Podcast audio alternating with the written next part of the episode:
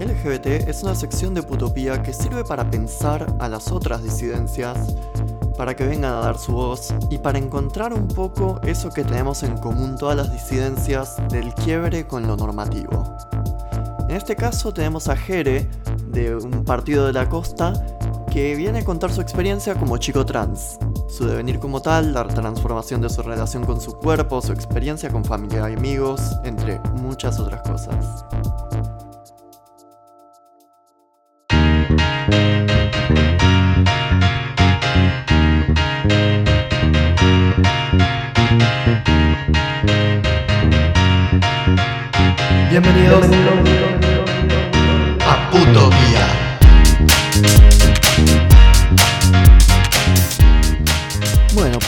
Episodio 11, chicos trans.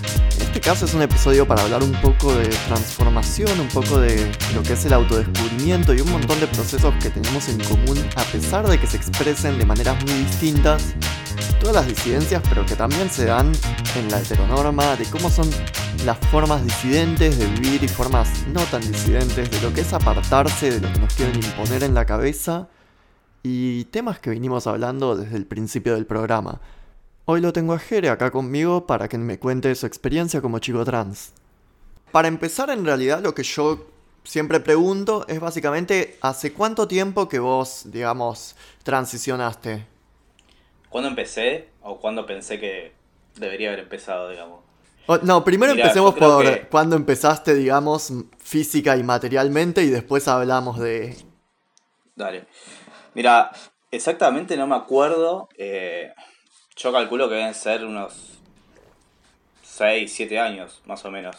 Al principio creo que llevas como mucho la cuenta, es como, wow, día a día te recordás y de repente ya me olvidé. O sea, ya sinceramente no, no es algo con lo que estoy latente ni que estoy pendiente hoy en día.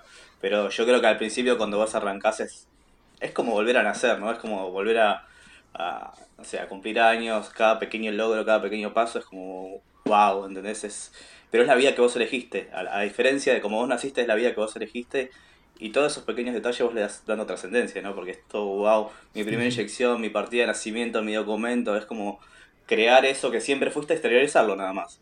Eh, yo creo que eso pasó más o menos, sí, pasó más o menos hace unos 6, 7 años. Eh, ¿Cuándo debería haber pasado? ¿Cuándo? ¿Qué sé yo? Yo creo que básicamente.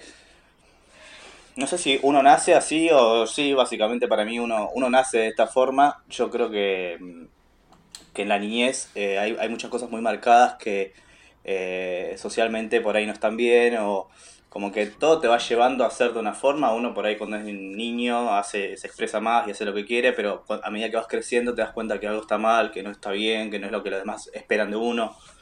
Em, yo creo, en mi niñez yo siempre fui un niño, o sea, básicamente era uno más. Eh, y me encantaba jugar afuera, jugar a la pelota, jugar con varones peleados. O sea, nunca me consideré jamás una nena. Eh, no me gustaban las cosas de nena, me parecían tontas, o sea, era como, no, no, no, no, para nada estaba en la sintonía de esa. Eh, y siempre me impuse a, esas cosas. Pero bueno, a medida que uno va creciendo, iba a un colegio que ponerle encima era católico, muy careta, que a mí no me gustaba, entonces era un peso gigante en lo que todo me imponía, que tenía que llevar la vida de una forma, hacer las cosas, comportarme de una forma. Encima tengo muchas hermanas mujeres, tengo un hermano también, pero muchas más mujeres que también influyeron en te tenés que vestir así, tenés que hacer esto, tenés que, bueno, determinadas cosas socialmente aceptadas, ¿no? Pero yo creo que tarde o temprano es como una bomba de tiempo que llega un día que explota, que es, inminente, o sea, eh, no tiene que ver con lo que uno... Me pasa eh, que uno, una vez que lo, uno lo hizo es como que para la gente le generas una admiración que decís, loco, la verdad es que yo no hice esto para, no sé, no me siento un superhéroe. O sea, básicamente hizo algo que yo tenía que hacer. A ver, no le salvé la vida a nadie, no le cambié la vida a nadie, o sea, sí me salvé a mí, o sea, por ahí viene por ese lado, ¿no?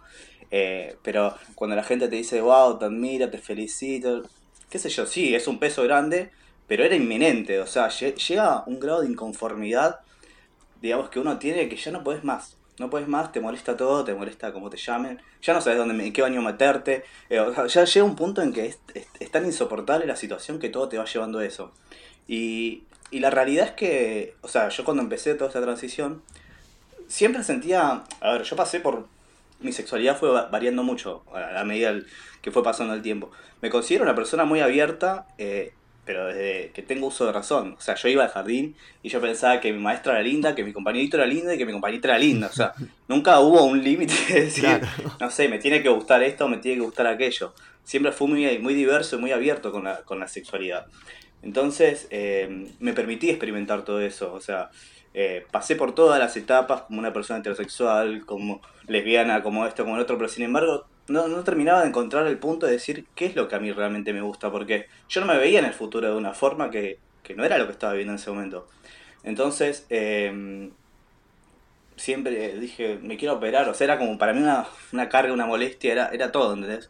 Claro. Y no sé cómo llegué a un punto, yo en un momento estaba viendo en Ushuaia, eh, creo que vi un video de alguien que había hecho una transición y me rompió la cabeza. Eso dije, wow, o sea, es, es posible, se puede, o sea, es, es esto, ¿entendés?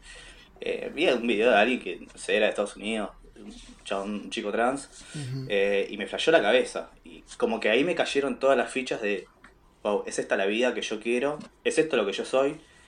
Eh, en ese momento, bueno, yo estaba en pareja allá, muy lejos de mi familia, muy lejos de todo, y consideré que ya no era momento de estar ahí y que para todo eso yo tenía que volver acá, que tenía que volver a Buenos Aires, que tenía que, que agarrar a mi familia, contarles todo esto, que buscar médicos acá y hacer toda mi transición, que no iba a ser para nada fácil. Eh, y que nada, era realmente muy difícil porque yo vengo de una familia, mi viejo es muy, muy rígido, muy riguroso, muy machista en su momento. Y yo le fui cayendo todo el tiempo con una situación totalmente diferente. Pa, mi novio, mi novio, este, el otro. o sea, eh, ahora soy así, ahora soy así. Entonces, como que fue muy difícil eso. Eh, y el tema de la aceptación familiar es, es un tema. Pero bueno, nada, yo creo que cuando uno quiere algo de todo corazón, todo, todo se alinea y con todas las fuerzas uno termina haciéndolo igual, más allá de lo que piensen los demás o no. sí. Como en un momento te comenté, quizás para mí no es un orgullo, o sea, no es un orgullo en el sentido de no estoy orgulloso de ser trans, es lo que soy, ¿entendés? Hay gente que está orgullosísima, eh, están tatuados y llevan la bandera, y los felicito, me encanta. Pero mi objetivo en la vida en realidad es pasar lo más desapercibido posible. O sea, yo busco ser un hombre, o sea, que vos me veas y me digas, uy, es este. O sea, por sobre todo en las pequeñas comunidades, ¿no? Donde todavía esto es sigue siendo medio un tema tabú. Hoy en día, gracias a Dios, está mucho más abierto, mucho más aceptado, mucho más charlado pero, pero es muy difícil en, pequeñas comunidades donde sos un, nada, un fenómeno ahí andando del, que la gente habla, ¿entendés? Entonces no, a mí no me gusta. Entonces yo llegué al punto de quizás correr con la suerte de que los hombres trans de cierta forma pasamos un poco más desapercibidos que una chica trans. Eh, entonces, para mí de cierta forma es como un privilegio, entre comillas lo digo, ¿no? Pero, pero sí es, es un privilegio porque yo llegué a tener la vida que siempre quise. O sea, yo hoy no tengo que, nada, esforzarme por nada, ni prostituir, o sea, no tengo que hacer ninguna cosa extraña para tener la vida que siempre quise. O sea, voy a la facultad, estudio, tengo mi laburo, tengo, tengo mi vida, tengo mi pareja, estoy bien, o sea, estoy socialmente aceptado. Eh, pero bueno, no llevo esta bandera de, sí, agradezco mucho a todos los que, los que lograron todo esto, ¿no? Porque obviamente para que yo hoy tenga estos derechos hubo otra gente que en su momento peleó y luchó y la padeció. Eh, pero, pero bueno, básicamente esta es un, poco aparte de mi historia. Pregúntame ahora lo que quieras, así ahí tiene una introducción muy larga. Una introducción un poco de todo. Primero, me llamó mucho la atención cuando hablaste justamente de esto de cómo mm, veías tu futuro y cómo cuando eras chico estabas procesando todas estas cosas. Vos me decís que siempre medio que supiste, tuviste señales cuando eras chico que te decían yo soy un varón básicamente. Em, ¿Cuándo fue que esta realización se hizo como explícita? ¿Cuándo eso me contaste que viendo el video. Mejor si voy me cayó la ficha, pero, pero en realidad, sinceramente, te digo, yo iba al jardín y yo quería que me corten el pelo, quería tener el pelo corto, quería ropa de varón, quería juguetes varón, o sea, todo iba, llevaba eso. Pero como en su momento era como ser deportista, ser o sea, la, la visión de esa época era otra, era como, bueno, qué sé yo, ¿viste? Eh, pero bueno, siempre que había ocasión y, podía, no sé, eh, vestirme de alguna forma, la aprovechaba. Era como, wow, era un orgullo. Es más, el hombre que yo tengo hoy, yo me lo ponía cuando era chiquito. Entonces cuando jugaba, eh, era, era mi hombre. Y cuando, cuando transicioné y se lo conté a mis amigos, o sea, mis amigos de toda la vida me dijeron, Jeremías, como siempre te llamaste, me decía, como me decías, como, como, como siempre te lo ponías, ¿entendés? Porque no se me ocurrió otro nombre, básicamente es como que yo ya lo tenía tan asimilado que no, no podía pensar en otra cosa, o sea. Claro, me encanta. En su momento pensé, bueno, ¿cómo puedo, cómo puedo llamarme? Y, siempre estuvo ahí, la verdad que... es como que Jeremías te acompañó toda la vida, digamos. Sí, era como una, otra parte de mí, que estaba ahí latente, escondida, y bueno, salió, se guardó una parte y salió la otra. Claro. Hicimos un, cambio de posta, ¿no? ¿Y cómo, te acordás de cómo imaginabas tu futuro previo a decidir transicionar? Yo creo que como todo el mundo, ¿no? O sea, eh, eh, en mi etapa, digamos, como como chica heterosexual, tipo, flayaba uno, no sé, en esa época de decir eh, que para tal edad vos ya querías casarte, tener hijos, tener tu casa, tener tu familia, todo lo, lo, que nos imponen que tiene que uno ser, ¿no? Y hacer. Hmm. y tampoco me cuadraba esa situación, ¿no? O sea, no, era como que yo tenía novios y yo a mis novios les cortaba el pelo, lo vestía. Era todo lo que yo en realidad quería. No era que como que yo lo, O sea, en sí era hacia ellos. Era como. Hacia ellos yo lo podía manifestar de otra forma, ¿entendés? Pero. Pero no, no claramente no, no iba por ese lado. Eh, pero bueno, sí, yo creo que uno se fue descubriendo eh, a través del tiempo. O sea, por sobre todo saber que está la posibilidad, porque es una cosa como imposible. Al principio era quizás en alguna época de mi vida había algún documental y era gente siempre que vivía en Europa y era como algo muy lejano acá, ¿entendés? Como decir, imposible, imposible que haga esto, pero, pero bueno, por suerte fue posible. Claro. Y en cuanto a todo este proceso de descubrimiento, digamos, viste el video y todo esto, eh, ¿hubieron personas, digamos, habías tenido, me contaste que pasaste por una etapa de mujer lesbiana, ¿Tuviste entonces otros contactos con la comunidad LGBT? ¿Y cómo impactaron, digamos, en tu descubrimiento? Mira, cuando yo cuando yo me consideré, me acepté como trans y, quise empezar, yo estaba en pareja en su momento con una chica y no fue bien recibida esta situación porque claramente le gustaban las mujeres y yo no, no estaba camino a hacer eso. Claro. Eh, no conocía a otros chicos trans en su momento, entonces como era más difícil todavía, porque decís, no tengo un referente, no tengo nadie con quien hablo esto. Con el tiempo, bueno, siguiendo viendo videos, todo eso, llegué a una pequeña comunidad eh, ahí de Mardel, ¿viste? Y, y, después hay algunos grupos en Facebook que son medios como grupos secretos, o sea, no sé secretos, pero son grupos eh, básicamente para, eh, para todo, pero bueno, el, el, que yo conocí en su momento es para chicos trans. Entonces es, es un grupo donde es como una comunidad que se apoya y se va ayudando muchísimo mutuamente. Porque es como que vos decís, bueno, soy esto, pero ¿qué es lo que tengo que hacer? ¿Por dónde empiezo? ¿Entendés? Entonces ahí, bueno, entonces se llama datas, no sé qué, de información. Entonces ahí vos tenés información de médicos, eh, tipo de hormonas, la transición. Cada uno va celebrando los pasos de todos, ¿entendés? Como Ahí tenés a alguien que arranca, que recién arranca, que tiene miedo, que la familia, que la pareja, que esto y que el otro, o se perdió su primera inyección, o, es toda una celebración porque todos pasamos lo mismo, todos padecimos lo mismo. Y, y si bien alguien te puede entender, por ahí vos puedes hablar con otra persona, con un conocido, con un amigo, nadie puede estar en tu piel de lo que realmente significa para vos eso. Entonces por ahí cuando vos empatizás con alguien que está viviendo lo mismo, o está por vivirlo, o que lo vivió, es totalmente diferente. Eh, yo en su momento así como para mí alguien fue un referente, en algún momento yo fui un referente de alguien, porque cuando yo empecé la transición también hubo un montón de gente que se contactó conmigo, que me buscó, y cómo hago, y dónde empiezo, y te felicito, que eran todos otros chicos trans. Yo originalmente había hecho, así como yo aprendí de esta persona X, no sé quién era, ¿entendés? De, de, estos canales, eh, la mayoría de los chicos que yo veía documentaban su transición a través de videos. Hmm. Porque es increíble el cambio, básicamente es muy loco el cambio. Eh, entonces yo empecé a documentar mi transición en videos, me había hecho un canal de YouTube. Y estos videos eran para esta gente, era para gente que estaba pasando lo mismo que yo. Pero el tema es que no cayó en esa, o sea, sí cayó en esa gente, pero también cayó en otra gente que no tenía que caer. Lo cual eso hizo que yo me saque los videos, que los borre, porque terminó cayendo en manos equivocadas de gente que no entiende nada.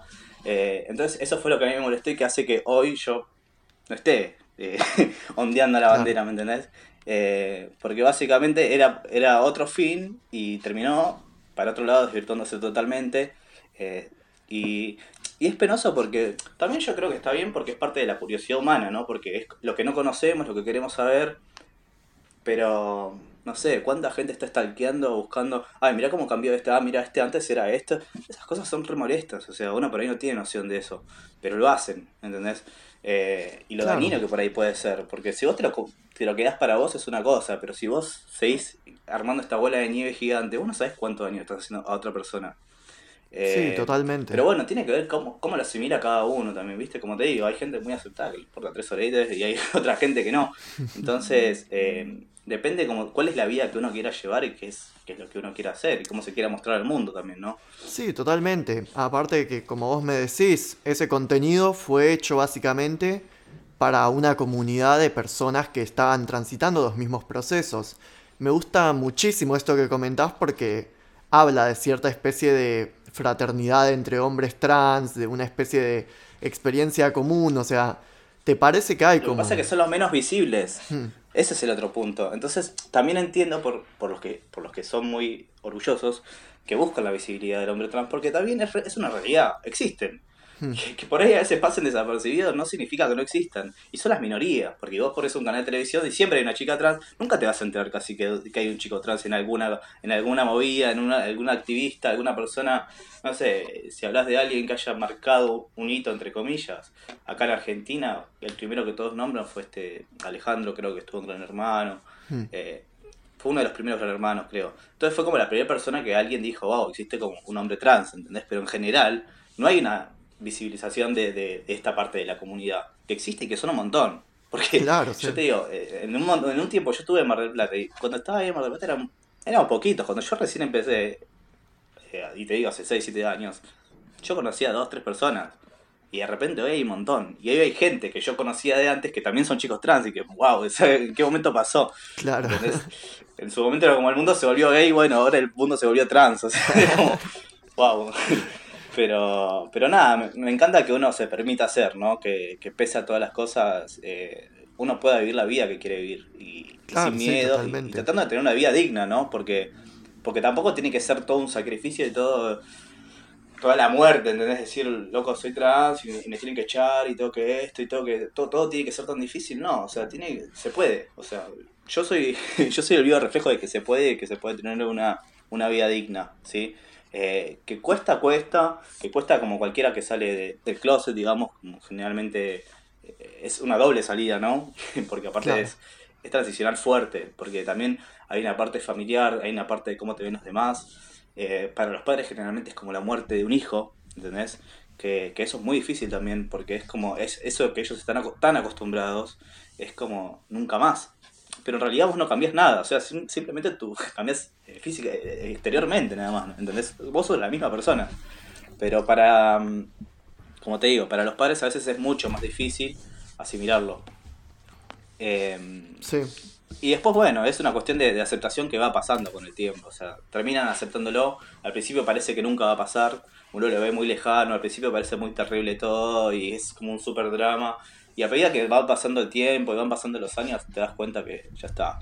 Y después vos vas a elegir qué persona va a quedarse en tu vida y quién no. O sea, quién te apoya, quién te acepta y quién te quiere como sos y quién no. O sea, si, si loco, si vos no estás en la sintonía y no puedes comprender que yo no cambié, que soy la misma persona, que tengo los mismos valores, pero que simplemente elegí ser feliz y vos no estás de acuerdo con eso, la verdad que no me aportás nada en la vida, chao, besito, ¿entendés? Claro, totalmente. No estoy para eso uno ya está con tantas luchas que la verdad que está luchando con, gente que no vale la pena no tiene sentido. Sí, totalmente, no, no vale la pena llenar la vida de energías negativas. Y con respecto a esto que contás, eh, ¿cómo te... O sea, me dijiste que, por ejemplo, para un padre es como la muerte de un hijo. Ahora, ¿vos cómo vivís, por ejemplo, personalmente, tu relación con la transformación de tu identidad? Yo creo que muy a gusto, o sea, eh, como te digo, inicialmente fue zarpado, fue muy loco, fue realmente muy loco.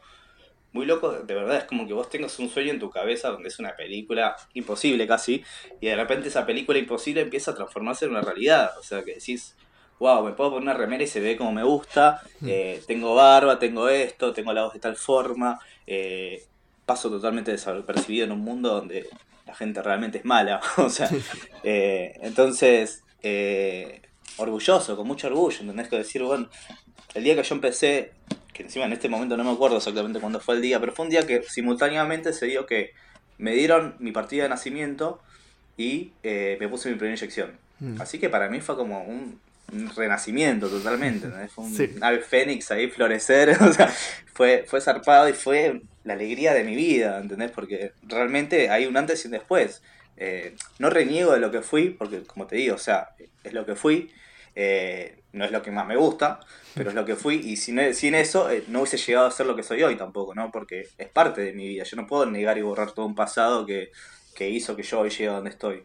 pero la verdad que te digo, con mucho orgullo, hoy en día ya con mucha más naturalidad, o sea, la verdad que no es una cosa que, que me esté cuestionando ni le esté pensando nada, o sea, tampoco es algo que, que hablo, o sea, está tan, está tan armada mi vida hoy que no es que me puedo me pongo a contarle a alguien, che, sabes que, que soy trans o que esto que el otro.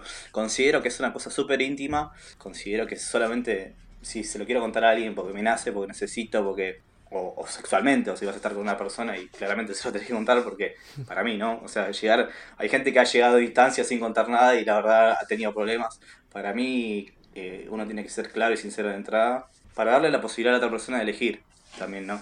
decir, bueno, es algo a lo que vos te vas a querer arriesgar o no, eh, o te animás, o querés probar, o vemos, ¿entendés? Pero bueno, como te digo, es algo que hoy ya, ya no, ni lo pienso, es parte de mi vida, y, y, la verdad que sí, estoy orgulloso de eso. Claro. Eh, y ya es súper natural. Totalmente. Y con respecto a esto, ¿cómo sentís que cambió tu relación con tu cuerpo después de haber transicionado? Bien, o sea, como te digo, o sea, por ejemplo, bueno, yo me, me operé el pecho y, eso realmente fue un super plus porque era algo que siempre era una tarea para mí pendiente, mm. eh, que siempre había querido, entonces claramente mucho más conforme, mucho más a gusto. Eh, y después realmente el, cuerpo con las hormonas te cambia muchísimo, entonces realmente yo alegré un cuerpo súper masculino, o sea, también engordé, pero, eh, pero, pero bueno, o sea, ya, ya me veo, o sea, como que no hay una duda con respecto a eso. Igual tampoco es que antes no es que era una minita, o sea, siempre fui llevando todo esto ya hace rato, nada más que bueno, después se terminó de cerrar y quedar bien y cuadrar bien, ¿no? Pero originalmente por ahí, viste, al principio no, no siempre queda bien. Hmm. Básicamente por la forma del cuerpo, ¿no? Pero después, eh, nada, como te digo, súper super bien, eh, o sea, a gusto. Eh, obvio, quizás en el futuro me gustaría quizás otra clase de cosas, pero también soy realista, entonces mientras tanto disfruto el momento, la paso bien y bueno, si llegan otras cosas llegarán, eh, pero mientras tanto estoy a gusto, estoy bien, la verdad que satisfecho, digamos. Excelente. Me hablaste de amigos tuyos, me hablaste de tu familia un poquito, pero por arriba. ¿Cómo reaccionaron particularmente en el momento de contarles básicamente lo que estabas viviendo? Mira, bueno, obviamente para mí la, parte más difícil fueron mis viejos, o sea, mi familia, porque eran temas de no me vengas con eso, o sea, esa, era la conversación, ¿entendés? O la negación total, absoluta, hasta que era inminente. Yo lo estaba haciendo, o sea, a mí yo, más yo no ni siquiera vivía con ellos, nada, ¿entendés? Era, te cuento que estoy haciendo esto, o sea, no, me interesa si te va a gustar o no, sos feliz o no, o sea, yo ya estoy haciendo esto. Eh, me pasó, por ejemplo, en su momento cuando me fui a operar, que le conté a mi vieja, porque el tema de la operación surgió muy de un día para otro, y yo ni contaba con mi vieja porque era, ya sé que no, no te interesa ni nada, y sin embargo ella fue, me acompañó y todo, y fue importante eso, porque la verdad que no la, no la esperaba, digamos. Hmm. A ella no le pegó bien en su momento, porque de hecho estuvo medio con, con psicólogo, con psiquiatra. No, no esperé jamás una reacción así de mi hija tampoco. Por esto mismo que te digo, viste, como que los padres se echan la culpa de que hice mal, que esto, que lo otro, o el miedo, miedo de que te lastimen, o miedo de cómo vas a desarrollarte vos en la vida, desenvolverte. Hay un montón de miedos que tienen los demás. Pero después cuando yo creo que entienden que vos sos feliz y a vos te ven feliz, no hay más dudas de nada. O sea, y después también, por ahí la confusión, la confusión del nombre, esas son las cosas mías que te, te, joden un poco, pero es entendible porque venís de acostumbrarte toda una vida a algo y de repente pretender que de un día para otro los demás entiendan que, que vos ya no sos así o que no te llamas así. Y después fue súper natural y fue bien, re bien. Eh, con mis amigos también, la verdad que no tuve problema con nadie, o sea, sinceramente no tuve problemas eh, como te digo, en su momento medio con, la pareja con la que estaba me molestó un poco la situación. Pero bueno, también era una cosa que también se estaba terminando. Pero eh, nada, sí decir, loco, estoy en el momento más importante de mi vida, como que necesitas un apoyo, ¿entendés? Eh, claramente no es fácil. yo en su momento eh, fui a... Nunca fui a psicólogos, o sea, siempre tuve muy claro lo que quiero. No tengo dudas en realidad con lo que quiero. Siempre que quiero algo, voy y lo hago. O sea, para mí no, no existen muchas las trabas de, de tanta duda existencial con hacer o no hacer algo. Entonces, eh, tengo el impulso de hacer siempre generalmente lo que quiero. Eh, pero en su momento me, me, generaba mucha traba porque estaba en la parte tan intermedia que a partir de qué momento yo me podía considerar trans. O sea, desde que me operara, desde que cambie mi nombre, desde, desde qué momento yo me iba. Que es lo que por ahí hablé una vez que fui a una psicóloga. Eh, después tuve que ir a una psicóloga del hospital para que me permitan hacerle el tratamiento hormonal, ¿no? Mm. Porque no te lo, no te lo dejan, sino. Y, y nada, claramente era súper inminente, o sea, no, no había mucha duda. Pero Nada, la verdad que bien, el recibimiento fue no fue el, mejor inicialmente, pero paulatinamente te puedo decir que fue muy bueno. Eh, de a veces las personas que menos esperas son las que más te aceptan, las que más por ahí esperaba que, esas son las cosas por ahí locas que pueden llegar a pasar, hmm. pero después está todo bien. O sea, como te digo, la gente que realmente vale la pena va a estar y la que no, nada, se, irá de tu vida y llegarán otros mejores. O sea, eh, yo creo que, que es así todo, según la sintonía en la que uno esté con la gente, todo va a ir pasando. Eh, y, la gente va a aparecer o va a desaparecer de tu vida, por cualquier cuestión, ¿no? Sí. Eh, lo importante es ser uno mismo y estar bien con uno mismo. Claro, totalmente. Y con respecto a justamente los ambientes de socialización, digamos, vos hoy como, o sea, ¿en qué espacios te sentís más a gusto circulando? Eso, o sea, en el tal vez nicho LGBT, tal vez te sentís más con, más con compañeros de trabajo o... Yo creo que soy una persona como muy versátil. Eh, me puedo adaptar a cualquier situación. Hay cosas que básicamente no me interesan porque no me interesan. o sea, por ejemplo, estar con un grupo de chabones que esté hablando de fútbol no me interesa. Claro. Y no me interesa. eh, prefiero así, quizás me siento más, más cómodo con la gente del ambiente. Eh, uno puede ser un, o sea, básicamente no, porque uno puede ser uno mismo. Igual hoy en día también esto de separarse tanto, quizás ya no es tan necesario. Por ahí solamente porque puedes tocar determinados temas o hablar determinadas cosas con las que sentís un poquito más afinidad o te divertís o son chistes que ya conoces o, cosas que es una zona de confort, digamos, en la que uno ya está más a gusto. Pero tampoco tengo problema con desenvolverme con, con otra gente. De hecho, como te digo, eh, paso muy desapercibido en, en, mi trabajo. O sea, si, si alguien se pusiera, si alguien supiera por ejemplo, la gente con la que he atendido, clientes, lo que sea, que yo soy una persona trans, no sé cuál sería la cara, ¿entendés? O sea, al nivel de que yo puedo pasar tan desapercibido que, que la gente no podría ni creerlo. Es más, o sea, no solo soy trans, sino que soy trans gay, entonces menos tampoco se lo imaginan. O sea, hay gente que, que directamente me han hablado de minas, me han querido presentar minas, o sea, claro. o sea, al nivel, ¿me entendés? Que, hay tantas capas de desconocimiento ahí, ¿viste? claro. Olvídate. Eh, y me divierto mucho yo. Internamente como que yo me divierto con esas situaciones como... Ja, si supieras, ¿entendés? Como... pero, pero nada, qué sé yo, ¿no?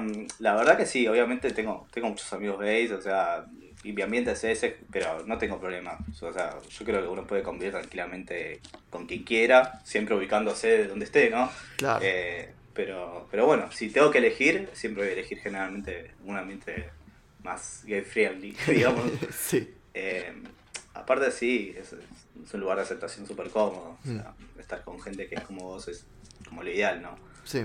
Pero... Y con respecto a... Vos al principio hablabas de cómo estos grupos de apoyo entre gente trans eran como bastante importantes, te marcaron bastante. Eh, ¿Te gustaría destacar algo tal vez de, de cómo de tu vivencia eh, dentro de lo que es em, el apoyo de la comunidad trans hombre?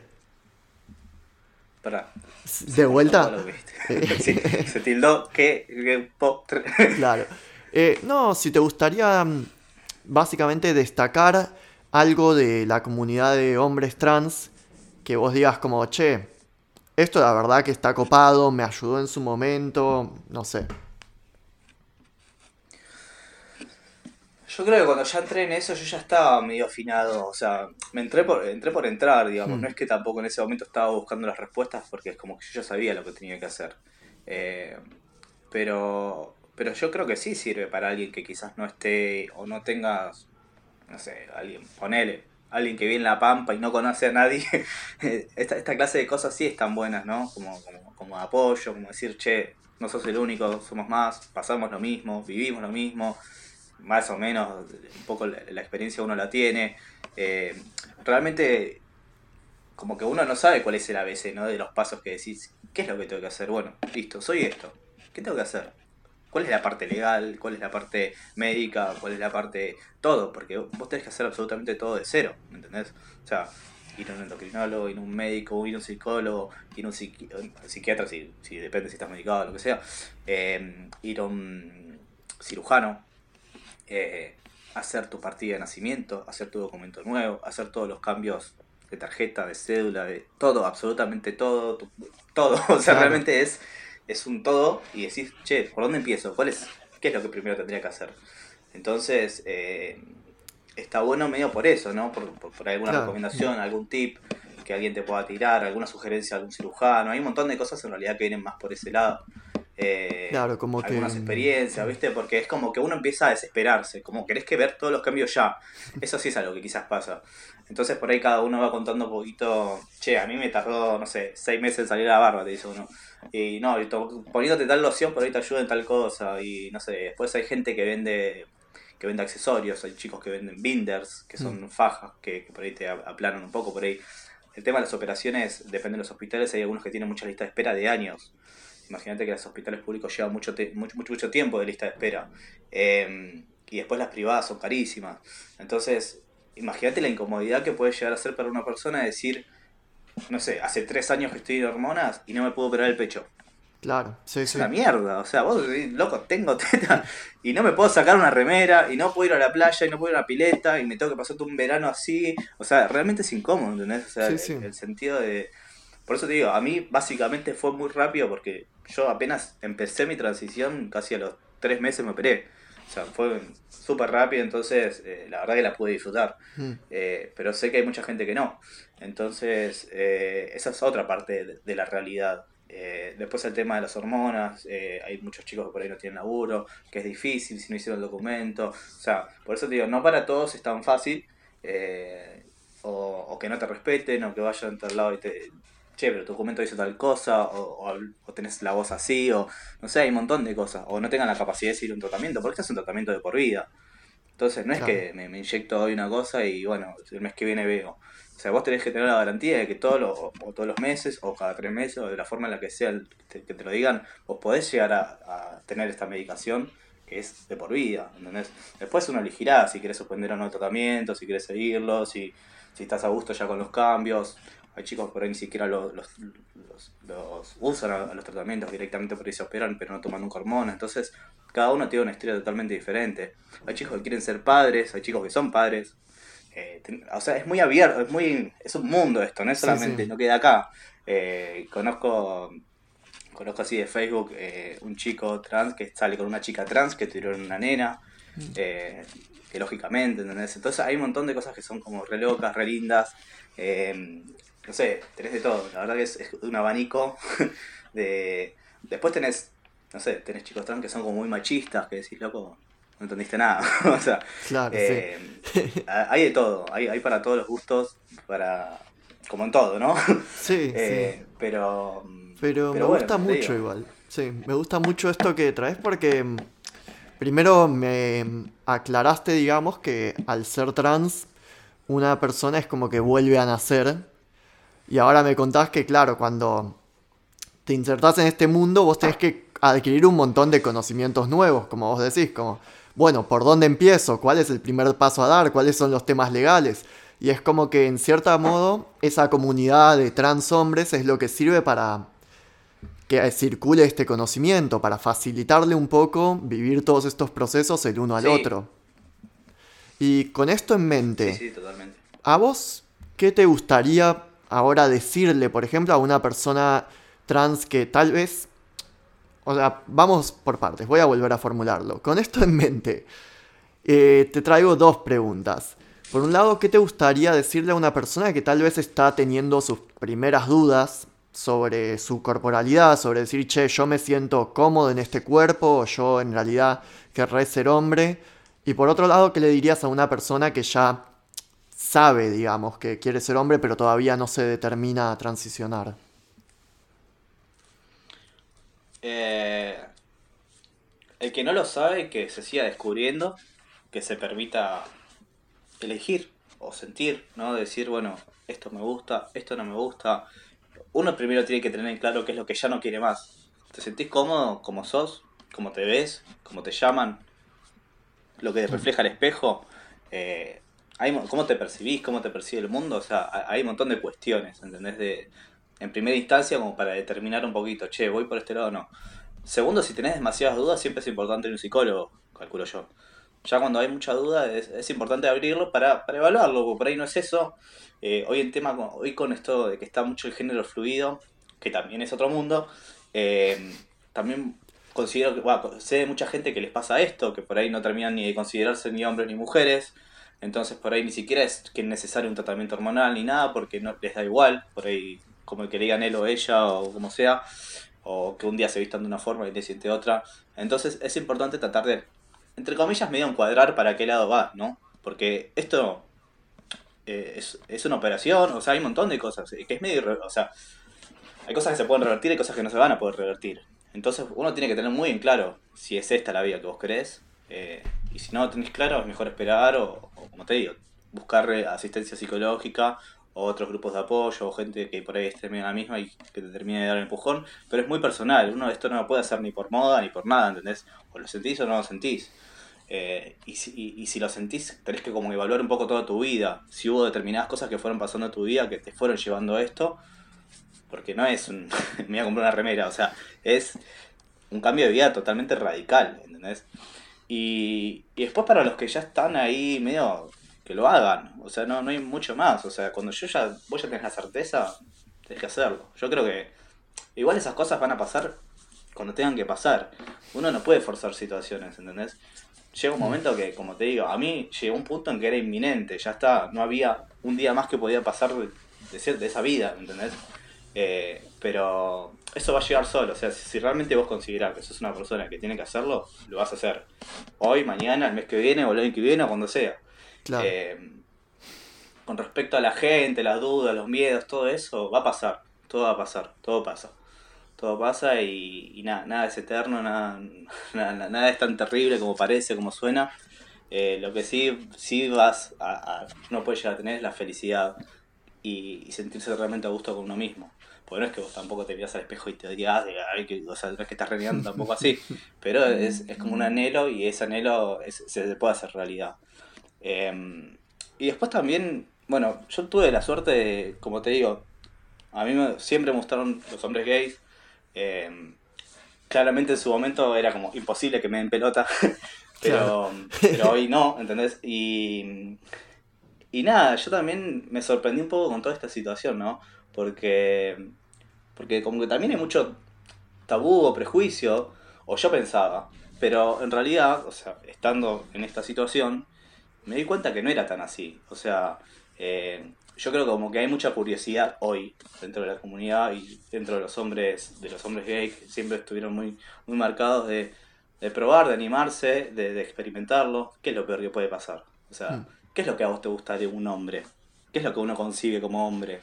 ¿Solamente es el genital o, es todo lo que acarrea ser un hombre? Entonces, eh, nada, me, descubrí ante situaciones como muy locas, o sea, de decir, no sé, la gente que menos esperaba que me dé pelota, me da pelota, ¿entendés?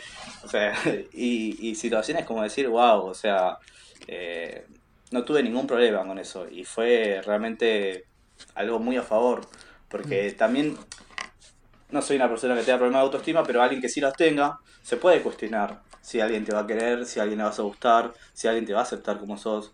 Eh, entonces, es, es otra cara de todas estas situaciones. Bueno, porque está bien, vos hiciste todo el cambio. ¿Y después?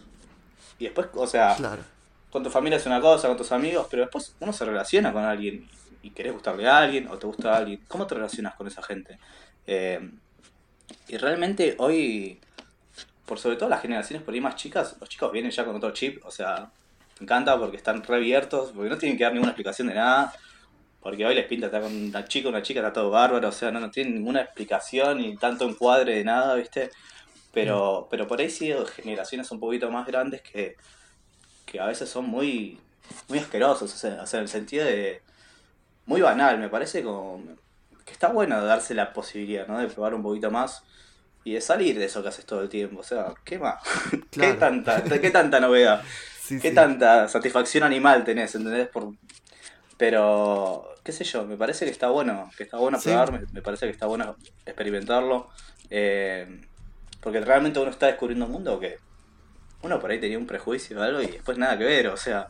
Eh, y, y yo la verdad que te digo, la, pasé bien descubriendo que no tenía ninguna traba con nada. O sea, pues, literalmente pude estar con una chica heterosexual, con un hombre heterosexual, con un hombre gay. o sea, no, no, tengo, eh, no tuve problemas con esas situaciones y está buenísimo. Pero te digo, no para todos es lo mismo. Eh, o sea, porque son dudas que uno puede llegar a tener, ¿entendés? Eh, y ahora, ¿quién me voy? No sé, ¿a quién le voy a gustar siendo así? O sea, hmm. ¿quién me va a aceptar? Es como, como también hay, hay, muchos prejuicios que uno puede llegar a tener. y no es fácil. Claramente eh, son dudas que uno tiene, entonces cómo te presentás vos hacia los demás, eh, aclarás todo el tiempo, o en qué momento lo aclarás, o sea, entonces como es una cuestión media, qué sé yo, que tiene sus, sus tamices, ¿no? De, que hay que ver para qué lado como lleva. complejo, digamos, esa situación. Y te acordás ya que estamos hablando mucho, me gustaría que hiciéramos explícito, em, tal vez qué miedos tenías antes de transicionar con respecto, ya que hablamos un poco de personas que pueden estar asustadas de decir como, uh, pero ¿con quién voy a estar? ¿Quién no?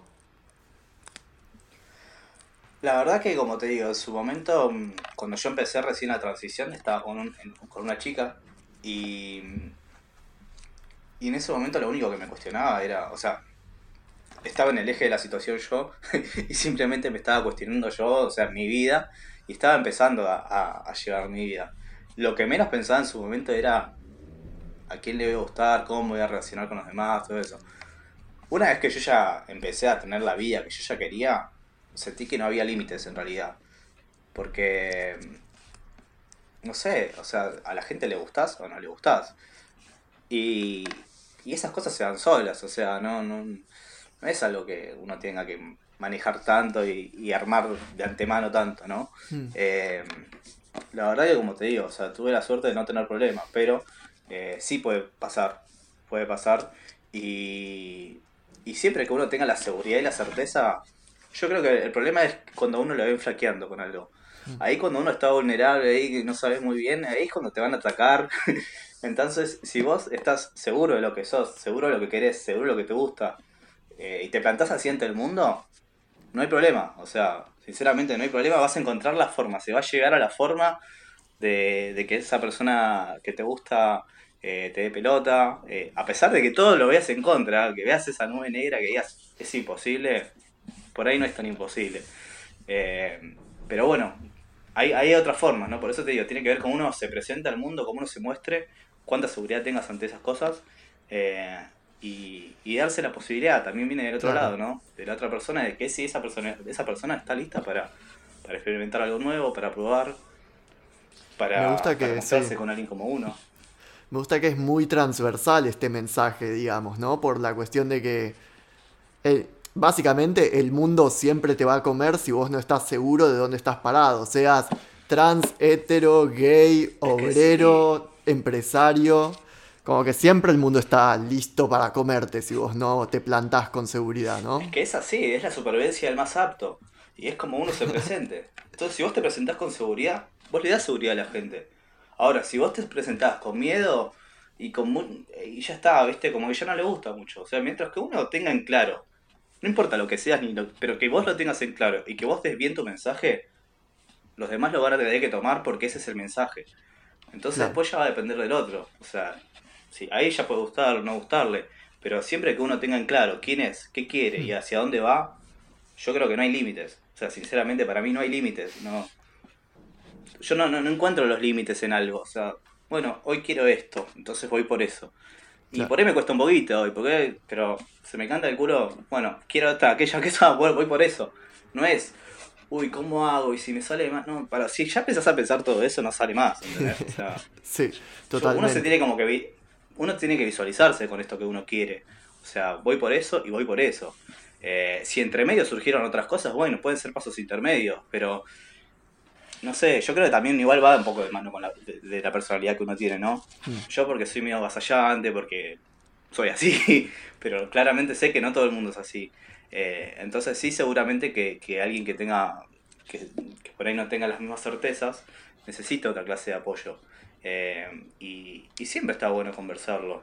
Eh, a veces es difícil por ahí cuando los chicos son chicos y se dan cuenta de estas situaciones, que tienen amigos de su misma edad o son adolescentes y ¿cómo le hablas con alguien que está creciendo como vos y que no sabe nada de esto? Y, ¿qué te, o sea, es muy difícil también esa situación, ¿no?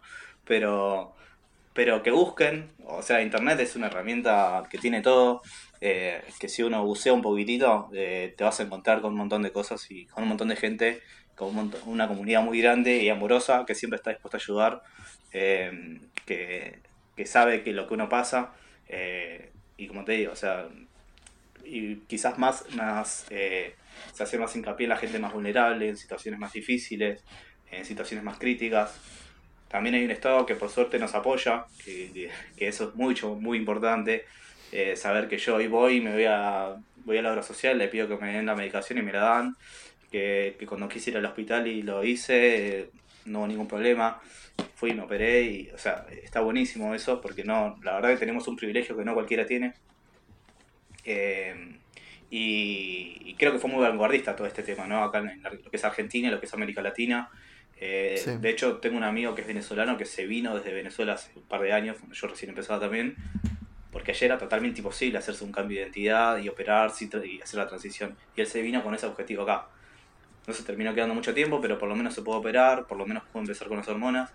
Eh, imagínate lo importante que es para alguien que estuvo no sé cuántos años ahorrando para venirse acá, para venir a hacer algo que en su país era totalmente imposible. Entonces, eh, realmente a veces uno por ahí no valora las herramientas que tiene el alcance. Eh, y la verdad que son muchas. Hoy son muchas y, hoy por suerte es un tema muy hablado, muy aceptado. Obviamente que tenés una parte de gente que no le gusta ni media, eh, como el lobby gay, todo, toda la cuestión que se dice, la identidad de género que uno se está inculcando dentro de la cabeza. Y no, en realidad es algo que siempre estuvo, pero que hoy se puede hacer. No, no es ninguna cosa, ninguna novedad. O sea, esto desde la antigüedad siempre hubo gente que se transvestía, gente que se pintaba, gente que era gay, o sea, nada más que hoy somos eh, parte de una parte de, la sociedad y visibles, nada más que eso. Se, se, nos está dando por ahí el lugar que siempre que siempre tuvimos que tener, nada más que eso. Entonces, eh, por suerte tenemos el privilegio de tener derechos que, quizás antes no se tenían. Mm de ser eh, reconocidos, digamos, por todo lo que es la sociedad, que antes tal vez estaban más ocultos. Claro, totalmente. Y donde la gente hoy ya no se come ninguna, ¿viste? Que, que por ahí antes la iglesia tenía mucho peso y hoy ya la gente cuestiona la fe, cuestiona la iglesia, cuestiona las instituciones. Entonces, ya si eso ya no tiene tanta fuerza, hay más paso a, mostrarse, ¿no? A, las vanguardias, a, a todo lo que vaya hacia adelante y que deje a la gente ser lo que quiera hacer. ¿Qué te importa? ¿Cómo se viste? ¿Qué te importa? ¿Cómo se llama? ¿Qué te importa? O sea, déjalo ser, nada más. Eh, claro. Yo creo que esa es la, pobre gente que en realidad lleva una vida que es la que no quiere y que es más fácil quejarse de otros que, que cambiar su propia vida. sí, totalmente. Creo que hay una idea común entre todos de esta cuestión del vivir y dejar vivir a los otros, del dejar hacer, y que la identidad disidente común de todo lo LGBT se basa en esto del vivir y dejar vivir de maneras que pueden resultarle inentendible a uno y de permitirle al otro crecer en su manera independiente, que es algo que toda la sociedad tiene que aprender, porque así como hablábamos más temprano de cómo videos que están hechos para ser de apoyo dentro de una comunidad, lo puede retomar la heteronorma y pueden usarlo para ser agresivos con estas personas, incluso sin la intención.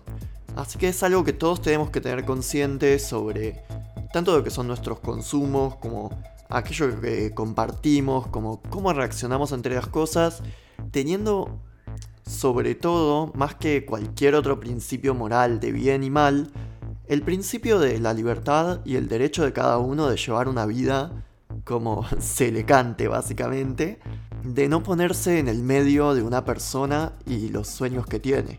Bueno, muchas gracias por escuchar.